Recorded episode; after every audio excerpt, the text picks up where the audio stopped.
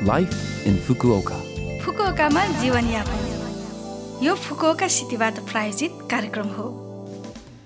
नमस्ते ओहाई गोजाइमास। म सरिता। तपाईँ अहिले सुन्दै हुनुहुन्छ लाइफ इन फुकुओका र आज हामीसँग फोन मार्फत रमाइलो कुराकानी गर्न एकजना विशेष पाहुना हुनुहुन्छ।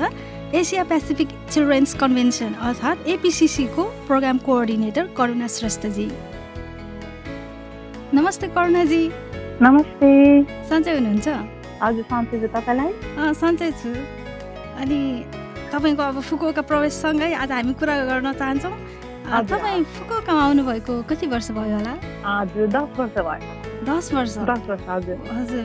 अनि फुकुकामा कसरी आउनुभयो? स्टुडेन्ट भिजामा कि होइन म यहाँ चाहिँ एउटा एनपिओमा एसियन पेसिफिक चिल्ड्रेन कन्भेन्सनको ठाउँमा इन्टर्नसिप गर्नको लागि आएको थिएँ छ महिना। हजुर हजुर। रिसर्च एक्टिभिटिज कल्चरल रिसर्च भिसामा त्यसपछि चाहिँ अनि यहाँ अब जापानिज ल्याङ्ग्वेज पनि पढिहाल्नु भने त्यो पनि मिलिहाल्यो अनि त्यो पढेँ त्यसपछि जब पनि मिलिहाल्यो अनि त्यही हुँदा हुँदा अहिले दस वर्ष भइसक्यो हेर्नु न। हजुर ए। भनेपछि तपाईँ यहाँ इन्टर्नसिपमा आउनुभयो अनि यहाँ। आउनु भएपछि जापानिज भाषा पढ्नुभयो? हजुर त्यो छ महिना सकाएर त्यसपछि मैले ल्याङ्ग्वेज स्कुल जोइन गरेँ। हजुर अनि तपाईँ छ महिना विदाउट ल्याङ्ग्वेज काम गर्नु हुँदाखेरि कस्तो अनुभव रह्यो? छ महिना मैले जुन ठाउँमा काम गर्थेँ त्यहाँ चाहिँ अब अलिक कोअर्डिनेटर्स जापानिज स्टाफलाई इङ्ग्लिस पनि आउँथ्यो र हाम्रो काम भनेको अलि जापानमा मात्र नभने अरू एसिया पेसिफिक कन्ट्रिजको हाम्रो ब्रान्चहरू चाहिँ त्यहाँसँग कनेक्ट गर्ने हो। बेसिकली मेरो काम चाहिँ बाहिर अब इङ्ग्लिसबाट हुने भएकोले खासै त्यस्तो गाह्रो त भएन काममा धेरै सपोर्ट पनि भयो। अनि लाइफस्टाइलमा अलिअलि चाहिँ अब त गाह्रो अप्ठ्यारो त भइहाल्छ जापानिज नआएकोले।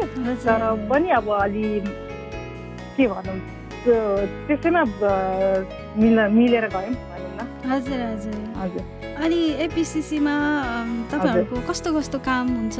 एपिसिसीको बारेमा अलि यसो छोटकरीमा। बताइदिनुहोस् न।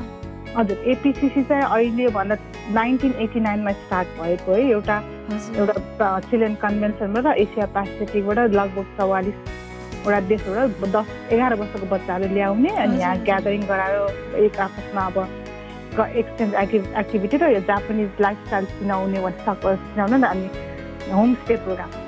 त्यस्तो गराएको अहिले एक बत्तिस वर्ष भयो ल त्यो भएको अनि त्यसपछि त्यो केही दस वर्षपछि चाहिँ यहाँबाट जापानिज बच्चाहरू पनि अहिले हाम्रो अब एसिया पेसिफिकमा प- पठाएर उनीहरूको अब त्यहाँ देशको अब कल्चरहरू सिकाउने र जापानिज ल्याङ्ग्वेज र कल्चरहरू उता सिकाउने पनि गरिरहेका छौँ भनेपछि एपिसिसीले चाहिँ एउटा कल्चरलको मेल्टिङ पटको भूमिका निभाएको छ भन्न सकिन्छ। त्यो एउटा हजुर ओमैयाली भनेको आइएका छ नि। त्यो त्यो स्पिरिटलाई चाहिँ अहिले ऊ गर्दैछ मतलब स्प्रेड गर्दैछ। ओमैयार होइन त रेस्पेक्ट एन्ड अन्डरस्ट्यान्डिङ भन्ने आउँछ होइन इङ्ग्लिसमा। हजुर हजुर। हजुर त्यो चाहिँ अलिकति अब त्यसको प्रमोसन र पिस एन्ड कोएक्जिस्टेन्स मेन चाहिँ यसको पिसको लागि नै गरिराखेको हो। हजुर। अनि अब एकचोटि कोरोनाको असरको बारेमा। कुरा गरौँ अहिले सबैलाई कोरोनाले असर गरिरहेको बेलामा तपाईँको काम र एपिसिसीको कार्यक्रममा कतिको असर परिरहेको छ होला त्यो त। एक हजुर त्यो त एकदमै हेर्नु यो कोरोनाले गर्दा हाम्रो यसपालिको ट्वेन्टी ट्वेन्टीको सबै प्रोग्राम जस्तै हामीले च्यालेन्ज ट्रिप भनेर जाप जापानिज बच्चाहरू बाहिर आठवटा देशहरूमा जाने त्यो सबै क्यान्सल अनि यसपालिको जुलाईको ठुलो प्रोग्राम पनि सबै क्यान्सल भएको छ त्यो भएकोले अब हामीले के गरौँ त भनेर अहिले हामीले वेबबाट भर्चुअल क्याम्प भनेर गर्न लागेको छ। अहिले भर्चुअल क्याम्प भने हामीले बच्चाहरूको लागि चाहिँ ओमोयाली आर्ट कन्टेस्ट गरिरहेका छौँ। त्यो जसले पनि पार्टिसिपेट गर्न पाउँछ। एपिसीमा भाग लिएको पनि नलिएको पनि सबै पुरा जेनरल इन पब्लिकले पाउँछ।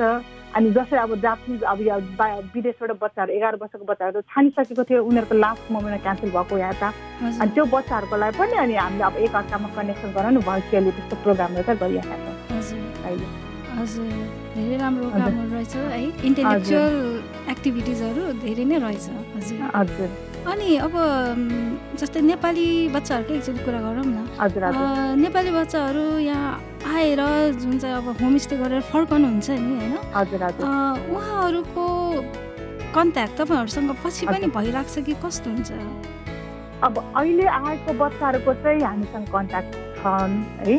तर कति नेपालबाट पनि विद्युत धेरै ठाउँबाट आउँछ नि एकदम कतै कति ठाउँमा त अब इन्टरनेट छैन फोन छैन त्यसमा चाहिँ अलिक गाह्रो हुन्छ। तर त्यो बच्चा ठुलो भएर काठमाडौँ आएपछि उनीहरूले चाहिँ हामीलाई कन्ट्याक्ट गर्ने कोसिस गर्छन्। जस्तो धेरै पहिलाको बच्चाहरू आइन्छ म यति सालमा आएको थिएँ भनेर त्यो चाहिँ आउँछ त्यो चाहिँ हजुर। त्यो राम्रो पछि हो नि होइन? हजुर हजुर।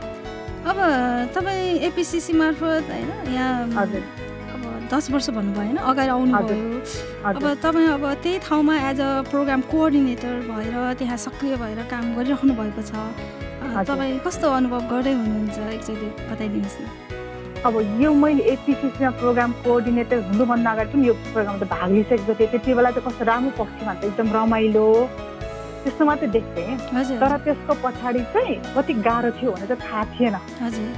तर अहिले प्रोग्राम कोअर्डिनेटर भयो काम गरेपछि त्यसमा त्यो लास्ट फाइनल स्टेज आउनलाई कति स्टेप पार गर्नुपर्ने रहेछ त्यो र यो उनीहरूले अब जापानिजहरूले अब उनीहरूले जे पनि दुईवटा वे प्रोग्रामहरू हेरिरहेको हुन्छ एउटामा सकिन्छ भने अर्को पनि। उनीहरू प्यारल लगिएको हुन्छ त्यसले गर्दा चाहिँ धेरै कुरा अब सिकियो पनि होइन सिक्दैछु पनि। भनेपछि एपिसिसीमा तपाईँले एकदम रेस्पोन्सिबल भूमिका अहिले निभाइराख्नु भएको छ। त्यसैले तपाईँले अब त्यस्तो फिल पनि गर्नुभयो होइन? कर्णजी आज हामी कार्यक्रमको अन्त्यतिर आइसक्यौँ। अझ पनि तपाईँको कुरा सुन्ने धेरै मन थियो। पछि पछि पनि हामी तपाईँसँग कुरा गर्न चाहन्छु। तपाईँको अमूल्य समयको लागि धेरै धेरै धन्यवाद। हजुर धन्यवाद। आजलाई यति नै। सबैलाई कार्यक्रम सुनिदिनु भएकोमा धेरै धेरै धन्यवाद। तपाईँको दिन शुभ रहोस्। नमस्ते। नमस्ते।